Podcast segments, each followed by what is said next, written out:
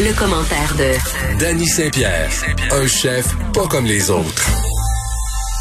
Danny, je suis contente euh, de te retrouver parce que c'est quoi? Non, dis-moi. J'attends toujours ce petit moment euh, de l'émission pour faire des nouvelles insolites s'il y en a. parce que t'es un bon, t'es un bon public. Puis là, ah oui, ah oui, oui. Oui, oui, oui. Mais écoute, ce matin sur l'autoroute 15, et c'est pas ça la nouvelle insolite, là, il y avait de la congestion. Ça, euh, c'est assez habituel, là, à part euh, quand on emprunte la 15 à 2h30 du matin. La circulation euh, est assez compliquée, assez difficile, surtout avec les réparations. Depuis la COVID, ça aurait l'air que ça se passait mieux. Mais là, ce matin, sur l'autoroute 15 Sud, à la hauteur de Mirabel, il y a eu vraiment là des voies de fermées. Il y a des gens qui ont été pognés pendant des heures.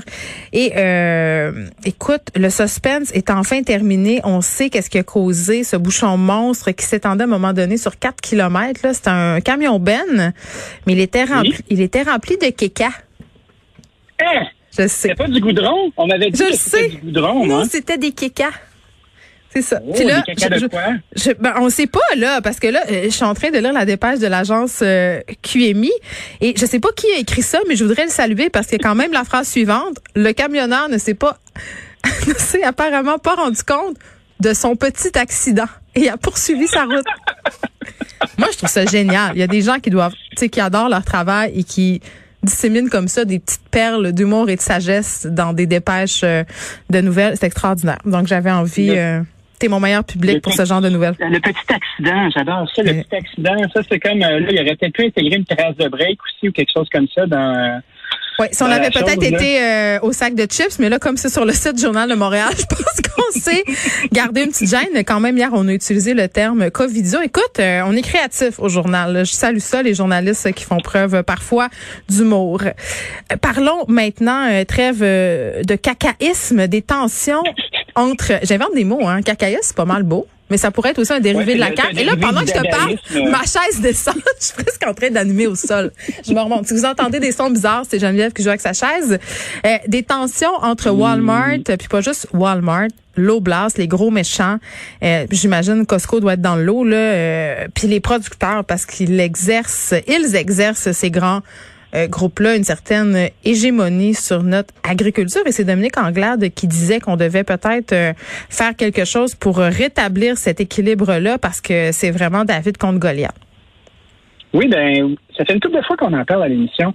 Euh, J'en ai même parlé à l'addition avec mon ami Franck Hainaut, qui est un qui est un épicier euh, de la bannière Intermarché, qui subissait justement ce que l'Oblast avait mis en place. Ça a commencé en début d'été avec un, un 6,5 pour 6,25 euh, d'ajout de frais à tous les fournisseurs qui fournissent justement à Walmart. Donc, euh, Mme Anglade aimerait ça. Ouais, c'est comme genre de taxe.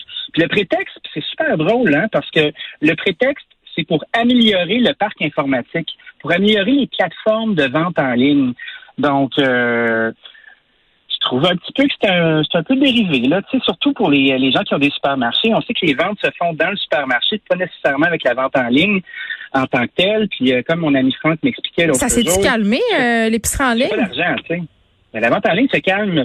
C'est relatif, tu sais, euh, les gens l'utilisent de plus en plus. Il y a une nette augmentation depuis les deux dernières années d'à peu près 80% C'est sûr que ça partait pas de beaucoup, mais les épiciers commencent à se lever, surtout les épiciers indépendants, pour être capables de maintenir les gens au supermarché, parce que c'est comme ça qu'ils réussissent à faire des ventes ajoutées au lieu de prendre juste ta petite liste bien disciplinée puis y aller, là, tu sais, imagine-toi, là, on s'en va à l'épicerie puis on a faim un peu. Puis là, tu te promènes. Genre toutes les fois où je vais à l'épicerie et que j'achète beaucoup trop de choses? Ouais, puis tu fais, oh, il y a du canard. Ah oui, ce serait bon du canard. Puis, ben ah oui, euh, ah, tu vu ce fromage-là, puis un autre. Puis, ben, ah, il y a des chips au jambon de. Bon. ah, euh, les jambons ibériques, les chips à 8 piastres à l'huile de truffe, c'est délicieux, mais ils n'en vendent pas à l'épicerie d'Annie. J'ai saisi ta pointe, euh, mais Kenini, il n'y en a pas. Moi, ce que j'allais dire, par contre, c'est que je suis pas encore rendu là, moi, l'épicerie en ligne, ça me tente pas de quelqu'un tente ma tomate à ma place. Ah, ben, tu sais, il y a beaucoup de gens qui aiment ça, euh, que les gens tentent leurs choses à leur place. Hein? Ça, leur appartient. Moi, je, je vis bien avec ça. Tant que les gens sont euh, consentants, moi, je suis correct avec ça. Moi, ça prend des mains propres et un masque. À part ça, là, tout, euh, tout peut y aller. Donc, euh, Madame Anglade aimerait s'inspirer des règles qui sont en place en Australie, en France, en Angleterre pour rétablir le rapport de force avec les, les producteurs, de créer un code de conduite avec un mécanisme de résolution de conflits Moi, je trouve ça bien beau sur papier. Je me demande en sac à tête comment elle va faire. Ça, ça va juste pas marcher, là, Danny. Là, toi, t'es Walmart, t'es au Blast, t'arrives avec tes gros sabots, puis tu dis au producteur de patates, ça m'en prend tant, puis si t'es pas capable de me fournir, ben c'est ça, puis c'est bye, puis voici les conditions, signe en bas de la page ou meurs. Libre pourquoi, marché. pourquoi Libre demain marché. matin, il dirait, ah, mon Dieu, on se soucie tout à coup du sort des agriculteurs? Euh, une province va arriver et va dire Hey, à partir de maintenant, ici, là, tu fais ce qu'on te dit. Voyons donc. On n'est même pas capable de faire ça. Tu sais, il y a des règles en place, il y a des règles de libre-échéange qui sont installées, il y a des accords commerciaux. Tu peux pas arriver et mettre tes grands sabots et dire Hey, euh, buddy, euh, tu vas commencer à, à changer ta façon de, Mm. de gérer tes fournisseurs. Ça fonctionne pas. Fait que bien essayé. Si ça marche, je me rétracte. J'aimerais vraiment ça comprendre comment ça fonctionne. Puis je pense que je suis pas le seul. Moi, j'aimerais ça, euh, Danny, te poser une question, puis peut-être t'as pas la réponse, puis c'est pas grave euh, si tu l'as pas, là, je t'avais pas demandé de. Non, mais tu le sais peut-être. Moi, j'avais l'impression qu'il y avait une volonté quand même depuis euh, quelques années dans les grandes bannières, euh, comme l'Oblast, euh, puis Costco, même Walmart, d'encourager justement des agriculteurs locaux, puis pas parce qu'ils sont gentils, parce que c'est ça que les gens veulent. Ça, c'est quand même bon. Ben, les gens veulent. Les gens veulent quand on les sonde. Puis, euh, Ah ouais, hein. Sylvain Charlebois est un expert là-dedans là, pour isoler les données. Puis, tu sais, euh, je- j'aimerais consommer à 90% local. Puis après ça, tu as une question qui est euh, si euh, le prix varie de 10% euh, du prix du produit de l'extérieur, ben on va domper le produit local puis on va y aller parce que c'est notre poche qui le dicte. C'est notre budget. Ouais. Puis ce sont des vœux pieux. Euh, c'est des affaires de monde euh, un peu bobo qui habitent dans des centres urbains.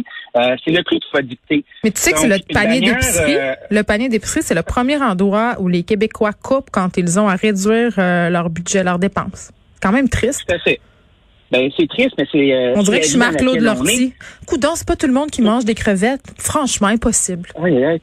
Et moi, la, la meilleure de Marc-Claude Lortie, c'était Ah, il y a l'immigration syrienne. Ah, c'est super, on va avoir de meilleurs restaurants. C'est super. Ou quand des chefs, ou quand, ami, ou quand des chefs euh, célèbres puis qu'elle dit ah j'ai j'ai dîné avec telle place, c'est toujours un peu malaisant, mais comme toi, euh, c'est rendu quasiment. euh, tu sais, il y avait les péronismes, mais là il y a les lortiismes et j'adore. Bon, trêve euh, de plaisanterie et de parlage dans le dos euh, de façon publique. Euh, McDonald's qui se lance dans les produits végétariens, on est vraiment dans la filière grande bannière qui essaye d'être au goût du jour. Ben, tu sais, moi, je pense que la grande bannière, là, oui, elle essaie d'être au bout du jour, mais il y a des rendements là-dedans. Tu les vois utiliser du bacon, du bœuf, du poulet, des œufs. Mais l'élevage en batterie, ben, tout ben, le kit là. Ah ouais go. Ben ouais. Ben, tu, tu les vois utiliser ça, mais quand on voit la façon dont ils les utilisent, euh, une version euh, végétale serait tout aussi efficace. Tu sais, une galette de Big Mac. En parle-moi toute pas du Beyond Meat, assez ça. Ouais, ouais, mais là, là regarde bien, là. C'est pas comme si on avait euh, un bœuf saignant, là, qui était Mm. servi dans une boulette, Mm. un bon bœuf euh, engraissé à l'herbe, là, comme ils font chez AEW, admettons, une belle promesse, tu sais. S'est sauvé dans le pré avant de mourir, il a été heureux. Oui, mais il a mangé. euh, du- L'alimentation des animaux, c'est hyper intéressant parce que quand on les nourrit de grains, euh, ils vont grossir plus vite et puis ils vont développer plus de gras. Un animal qui est développé à l'herbe, qui a été euh, engraissé à l'herbe, ben, il va avoir une chair qui va être plus euh, savoureuse. Euh, Mm. Oui, il va Mais sa développer, chair euh, coûte plus cher. Mais ce ne sera pas le même. Ouais, ça coûte plus cher. Moi, je trouve ça bien intéressant qu'une grande chaîne commence à explorer, euh, non seulement pour être un peu euh, trendy, mais surtout pour faire des gains, euh, les produits animaux, McDo. Euh, les produits végétaux pour. Oui. qui sont installés euh, près des polyvalentes, près des écoles. Euh, les ados, on le sait, sont de plus en plus végétariens, sont de plus en plus sensibilisés au fait de manger moins de viande. Tu sais, pour vrai, là, puis j'ai rien contre la vertu, là, mais clairement, c'est un choix éditorial et économique. Tout à fait. Mais ce qui est intéressant aussi, je trouve, de la part de grandes chaînes comme ça, c'est de voir la façon dont ils sont en train d'orienter leur modèle d'affaires. Tu vois, euh, ils ont remplacé des trucs de viande par des systèmes comme Beyond Meat. Là, ils Mm. sont rendus à l'étape de questionner leur relation avec Beyond Meat, puis probablement trouver un fournisseur maison qui va pouvoir les approvisionner avec des trucs qui sont un peu plus custom. Ils ont fait passer les petits déjeuners toute la journée parce que c'est le seul segment de Ah marché oui, qui tu va te rappelles, c'est ont Morin qui annonçait ça, la croquait dans un dans un McMuffin. Dans ça, c'était avant qu'on apprenne qu'elle avait croqué dans quelqu'un d'autre. Bon, fait qu'elle le fera plus. Oui. Puis moi, j'ai envie de demander à, à Fred, euh, tu sais, Fred, euh, c'est un gars de principe, là, euh, c'est un révolutionnaire. Oui. Il va jamais chez McDo, là, Fred, vu que c'est végétarien, t'es-tu tenté? Ah, il, ah non, il dit non. Que tu vois, jusqu'au bout, euh, il, il se battra contre le capitalisme. Moi, Danny, je pense que c'est un, c'est un mangeur de McDo de garde-robe, Fred. C'est sûr que oui. C'est sûr que sous à 4 heures du matin, il, il, il dit pas non à 10 croquettes. Personne peut dire non à des croquettes. C'est, c'est Dieu qui nous a donné ça directement pour qu'on puisse euh, s'alimenter. C'est ma Madeleine de Proust à moi. Euh, je veux qu'on se parle de l'email en parlant de viande torturée. Oups. Ben en, parlant, en parlant d'événements torturés, euh, Olimel à Princeville, on a, on a sondé 370 travailleurs par un test intrusif de COVID. 95 se sont révélés. Oui, il y a une éclosion, on en avait parlé. Oui, mais c'est périodique. Donc, il a commencé à faire des, des dépistages hebdomadaires. Donc, euh, on dépiste chaque semaine, puis après ça, ben, on regarde qui est contaminé, on les renvoie à la maison.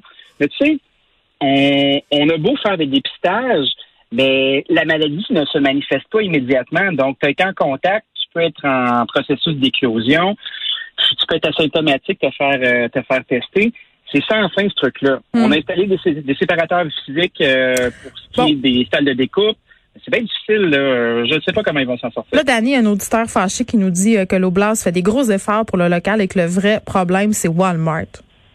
C'est vrai? Bon, ben, on le salue. Ben, il a l'air à le savoir, lui, on va dire oui. On va euh, moi, je pense que l'Oblast, c'est une entreprise euh, qui a plusieurs tentacules un peu partout.